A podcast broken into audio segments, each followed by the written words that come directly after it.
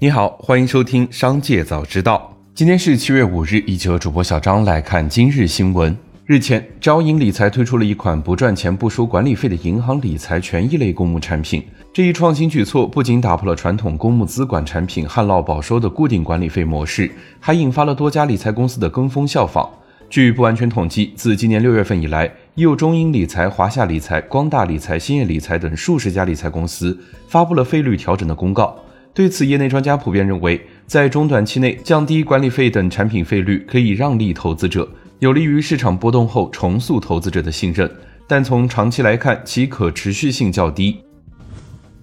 据杭州电视台综合频道，近日杭州公积金中心完成全市二零二三年度公积金个人账户结息工作，向杭州四百一十一点一一万名住房公积金缴存职工结付利息二十点三二亿元，人均结息约四百九十四元。各地公积金结息也陆续到账，不少网友晒出了自己公积金结息的到账记录。有人结息数百元，有人上千元，还有网友表示今年结息一万多。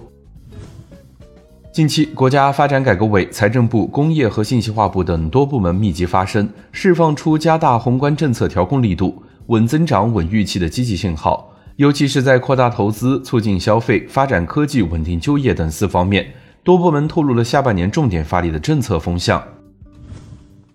紧接着，再让我们一起来关注企业动态。宁德时代七月三日在互动平台表示，公司会做大量的工作去支持车企客户的发展，为车企客户提供全市场最有性能竞争力、最有成本潜力、更多元的产品和解决方案。但公司不会去造车。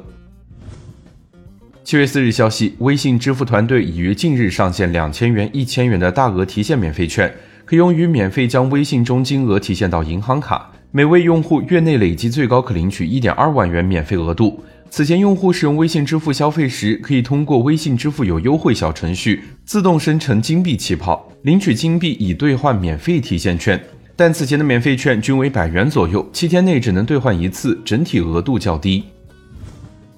据外媒援引知情人士报道，随着阿里巴巴继续深入推进架构重组计划，其正在探索在视频娱乐资产方面的可能选项。不愿意透露姓名的知情人士称，阿里正在对视频流媒体平台优酷和土豆展开战略评估，考虑选项之一是让优酷和土豆将资产注入阿里影业，扩大其业务范围。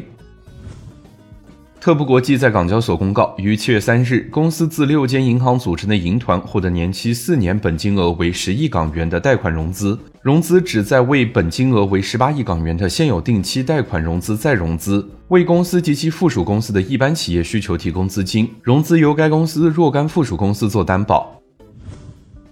天眼查 App 显示，七月三日，理想汽车运营主体北京车和家信息技术有限公司发生工商变更，理想汽车联合创始人沈亚楠退出股东行列。同时，该公司注册资本由约二点九五亿人民币减至约二点八亿人民币。东方甄选将于七月五日至十一日开展甘肃专场直播活动。据了解，本次直播活动将同时在东方甄选新版 App 上进行，这也是该公司首次在 App 启动直播活动。直播团队将前往兰州、武威、张掖、酒泉、嘉峪关等地，完整游历河西走廊。七月四日，针对近日有关威马汽车科技集团有限公司法人沈辉被限制高消费的消息，威马汽车官方发博回应称，经核实，该限高令已撤销，目前公司正在积极脱困，寻求发展。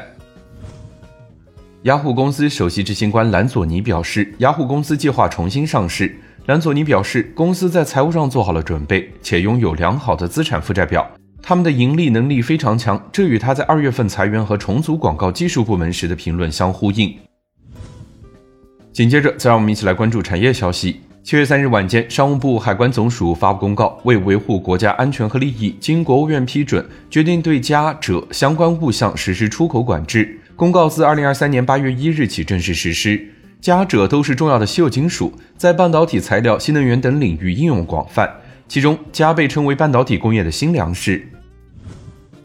近日，《无障碍环境建设法》草案针对商品说明书，特别是药品内置说明书因字体太小、缺乏盲文等给老年人、残疾人带来不便的情况，进一步规定提供语音、大字、盲文等无障碍格式版本的标签和说明书。猪价又见新低。六月末，养殖端出栏积极性偏高，叠加屠宰企业冻品入库量有限，生猪消化速度放缓，猪价持续走低，跌破十四个半月低点。加之豆粕、玉米价格上涨，养殖成本再度抬高，生猪养殖亏损有所加剧。近日，美国联邦航空管理局为一项被加利福尼亚州初创公司阿列夫汽车描述为飞行汽车的交通工具 Model A 颁发了适航认证。这是美国政府批准的第一款既可以飞行又可以在道路上行驶的纯电驱动汽车。这意味着阿列夫汽车公司可以在美国政府机构批准的空域和目的地进行飞行测试。以上就是今天商界早知道的全部内容，感谢收听，明日再会。